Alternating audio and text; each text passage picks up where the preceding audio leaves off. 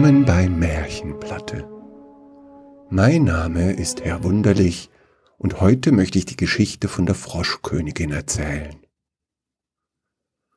Es war einmal im Märchenland, vor langer, langer Zeit, als die Tiere noch reden konnten, dass eine Königin und ein König regierten, und alle erinnern sich noch heute gerne an diese Tage zurück. Die Königin war sehr schlau und wusste viel. Sie sorgte dafür, dass alle Menschen genug zum Leben hatten. Keiner musste hungern, keine ohne Dach über dem Kopf leben, und alle konnten die Arbeit verrichten, die ihnen am meisten Spaß bereitete. Der König war sehr erfinderisch und immer gut gelaunt. Er sorgte dafür, dass alle Menschen feiern und lachen konnten. Jeden Monat erfand er einen neuen Feiertag, wie zum Beispiel den Ententag. Am Ententag sollte man auf jede Frage mit Quack antworten, und so wurden auch normale Gespräche sehr lustig. Die Königin und der König hatten einen Sohn, der einen Rollstuhl benutzte, weil er nicht laufen konnte. Er liebte Fußball über alles und kannte alle berühmten Vereine und alle Ergebnisse aller Spiele in Märchenland, und Märchenland war sehr groß. Zu seinem Geburtstag hatten ihm seine Eltern einen Fußball geschenkt, auf dem sehr viele, sehr berühmte Fußballspielerinnen und Fußballer mit einem goldenen Stift unterschrieben hatten. Bei gutem Wetter saß der Prinz oft im Garten und warf den goldenen Fußball hoch, so dass er im Licht der Sonne glänzte und funkelte und fing ihn wieder auf. Dann las er eine der Unterschriften, freute sich und wieder flog der Ball in den Himmel. An einem schönen Sommertag warf er ihn so hoch wie noch niemals zuvor und konnte ihn aber nicht mehr fangen. Da hüpfte der Ball auf den Rollstuhl und auf einen Stein und stürzte in den alten Brunnen. Als der Prinz hineinschaute, war sein wertvoller goldener Ball nicht zu sehen, weil es im Brunnen so dunkel war und das Wasser so tief. Er ließ einen kleinen Stein fallen und konnte bis neun zählen, bevor ein ganz leises Platschen zu hören war. Eins, zwei, drei, vier, fünf, sechs, sieben, acht, neun. Platsch. Da wurde der Sohn der Königin und des Königs sehr traurig und begann zu weinen mein goldener Ball, das einzige, was mir etwas bedeutet. Jetzt werde ich ihn nie mehr wiedersehen. So einen schönen Ball gibt es auf der ganzen Welt nicht noch einmal. Ich armer. Auf einmal hörte er eine leise Stimme vom Grund des Brunnens. Hey du, ich sehe da einen Ball, der schwimmt hier. Der Prinz starrte angestrengt ins Dunkel und rief Hallo, ist da jemand? Ja klar, oder denkst du, der Brunnen kann sprechen? antwortete die Stimme. Kannst du mir meinen Ball wiederbringen? Ich weiß nicht. Das wird schwierig. Der ist ganz schön groß. Bitte. Ich kann's versuchen. Aber ich kenne dich gar nicht. Was springt denn dabei für mich raus? Äh, ich bin der Prinz. Ich kann dich mit Gold bezahlen. Gold? Kein Interesse. Gold schmeckt nicht. Oh, ich, ich, ich kann dir die feinsten Speisen auftischen lassen.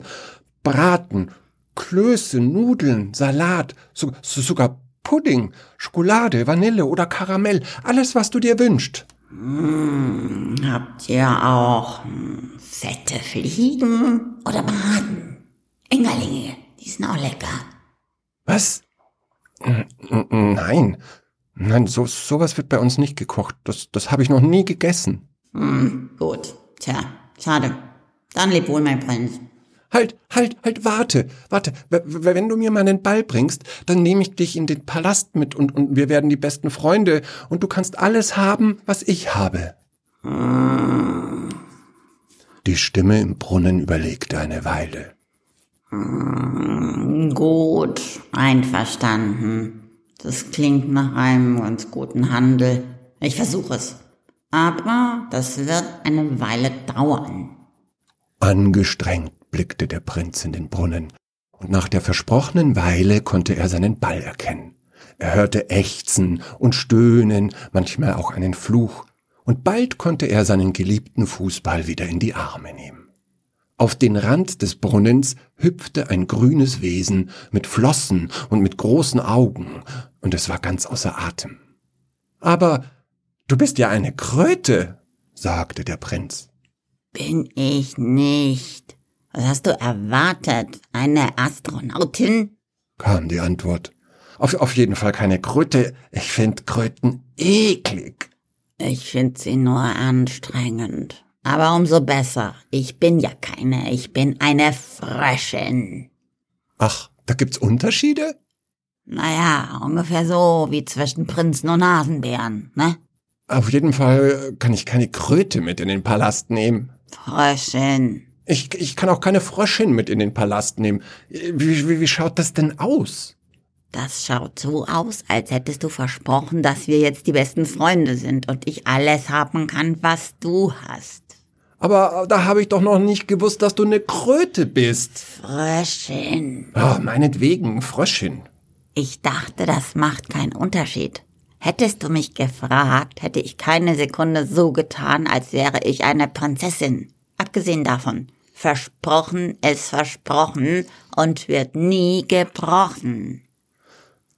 Schweren Herzens, seufzte der Prinz. Er sah ein, dass er im Unrecht war.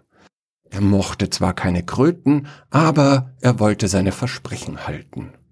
Die Fröschin sprang auf den Handgriff des Rollstuhls und die beiden kehrten in den Palast zurück.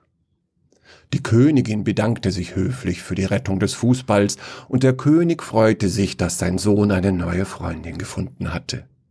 Er überlegte laut, ob er schon mal einen Feiertag für Frösche erfunden hatte und dass es doch lustig wäre, müssten alle am Froschtag hüpfen statt gehen. Bald hatten sich die Menschen am Hof an den Anblick von Prinz und Fröschin gewohnt, und niemand behandelte sie anders als ihn. Nur der Prinz selber wollte sich immer noch nicht an den Gedanken gewöhnen, dass er nun immer in Begleitung dieser frechen Fröschin war und keine Minute mehr alleine im Garten mit seinem Ball spielen konnte. Nicht ein einziges Mal hatte er sie auch nur berührt, denn auch nach Monaten war er noch voller Abneigung. Aus Abneigung wuchs Ungeduld und aus der Ungeduld eine kleine, leise Wut. So geschah es, dass es zu einem Streit kam, als die beiden zu Bett gingen. Der Prinz hatte sich die Kopfkissen aus Seide zurechtgeklopft und die Fröschin den Matsch in der Schublade des Nachtkästchens, ihren Schlafplatz. Ich find das so ekelhaft, dass in der Schublade Matsch sein muss, damit die feine Frau Fröschin auch angenehm ruht, zischte plötzlich der Prinz. Oha, warum die schlechte Laune? Das hatten wir so ausgemacht, oder? Ich kann alles haben, was du hast und statt dem halben Bett reicht mir die kleine Schublade deines Nachtkästchens. Abgesehen davon, ich finde es auch nicht so toll, dass du so laut schnarchst. Ich schnarche nicht. Na dann schleicht sich wahrscheinlich nachts ein Holzfäller ins Schlafzimmer und sägt heimlich. Vielleicht solltest du im Schrank nachschauen, da könnte er sich verstecken. Und deine frechen Bemerkungen mag ich auch nicht. Immer bist du so witzig. Kann man denn kein ernstes Wort mit dir reden? So wütend war der Prinz, dass er in die Schublade griff, die Fröschin nahm und sie an die Wand klatschen wollte. Er holte schon aus, doch dann warf er nicht, weil er sich plötzlich selber Angst machte. Er ließ die Fröschin fallen und sie sprang in die andere Ecke des Zimmers. Der Prinz verstand nicht, was in ihn gefahren war. Er wollte niemandem Schmerzen zufügen, er wollte auch der Fröschin nicht wehtun. Denn er fühlte nach. Was ist das für ein Gefühl, dachte er. Und im nächsten Augenblick spürte er, wie er sie vermissen würde, wenn sie nicht mehr um ihn wäre. Und er rief, Fröschin, es, es tut mir leid, ich wollte dir nicht wehtun. Ich weiß selber nicht, warum ich so wütend geworden bin. Also, wenn ich ehrlich bin, dann mag ich dich sogar. Sehr. Und in Wirklichkeit finde ich deine Witze lustig. Es tut mir so leid, das kommt nie mehr vor. Sag mir, dass es dir gut geht, Froschchen. Ich, ich, ich würde alles tun, damit wir uns wieder vertragen. Da hörte er, Gott sei Dank, ihre Stimme sagen. Keine Angst, mir geht's gut. Es tut mir leid, wenn ich mich aufgedrängt habe. Und mit meinen Witzen will ich mich nicht über dich lustig machen, denn ich mag dich auch sehr. Und mit einem Hupfer sprang sie auf das Bett des Prinzen, und die beiden begannen, sich Geschichten zu erzählen. Einige waren traurig, andere machten Mut, und wieder andere waren lustig. Der Prinz gestand, dass er als Kind manchmal traurig gewesen war, weil er nicht Fußball spielen konnte, wie viele andere an seiner Schule. Und die Fröschin gestand, dass sie neidisch war, weil sie gerne in die Schule gegangen wäre, um das Rechnen und das Lesen und das Schreiben zu lernen. Die Nacht verging im Flug, und als schon die Sonne aufging, fragte die Fröschin Du sagtest, du würdest alles tun, damit wir uns wieder verstehen. Würdest du mir auch einen Kuss geben? Ohne einen Augenblick zu zögern, spitzte der Prinz seine Lippen und drückte der Fröschin einen Schmatzer direkt zwischen ihre großen Augen. Da!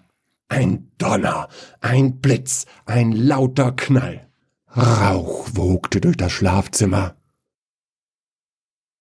Als die beiden wieder sehen konnten, saßen da auf dem Bett des Prinzen im Schlafzimmer des Schlosses von Märchenland zwei wunderschön grasgrüne Frösche auf dem Bett.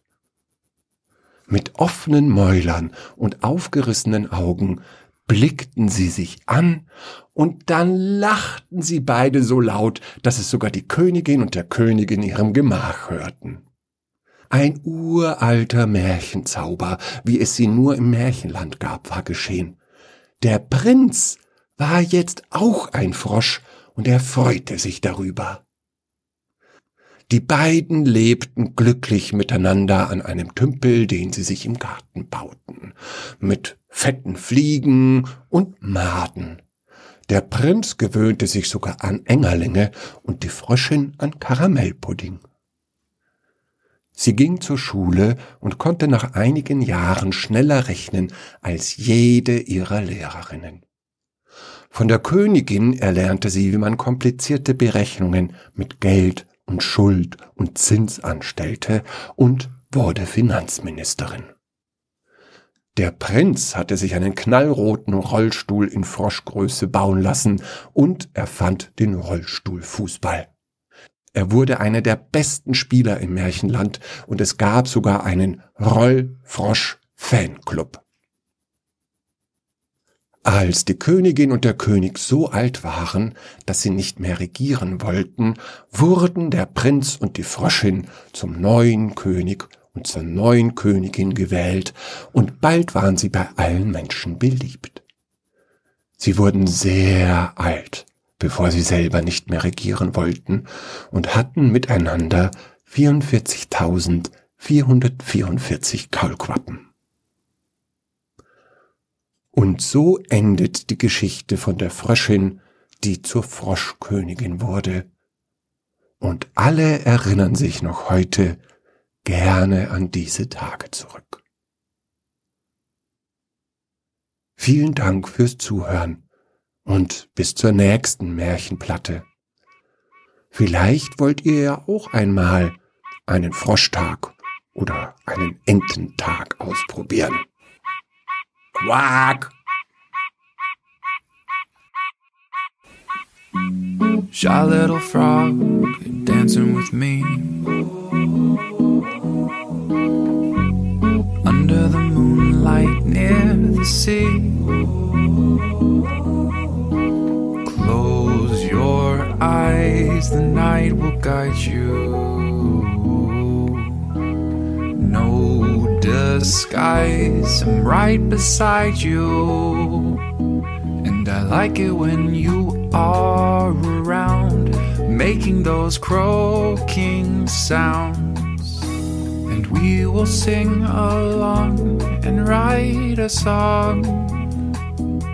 Shy little frog, shy little frog, along to this fun tune. Shy little frog, shy little frog, singing along to this fun tune. Shy little frog, shy little frog, singing along to this fun tune.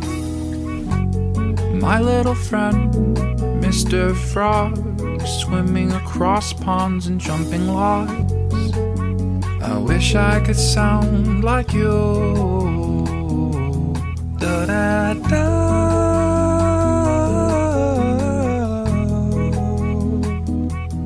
Da da da.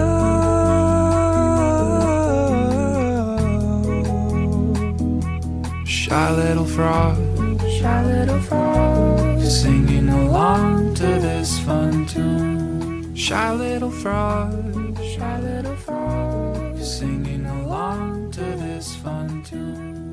Shy little frog, shy little frog, singing along to this fun tune.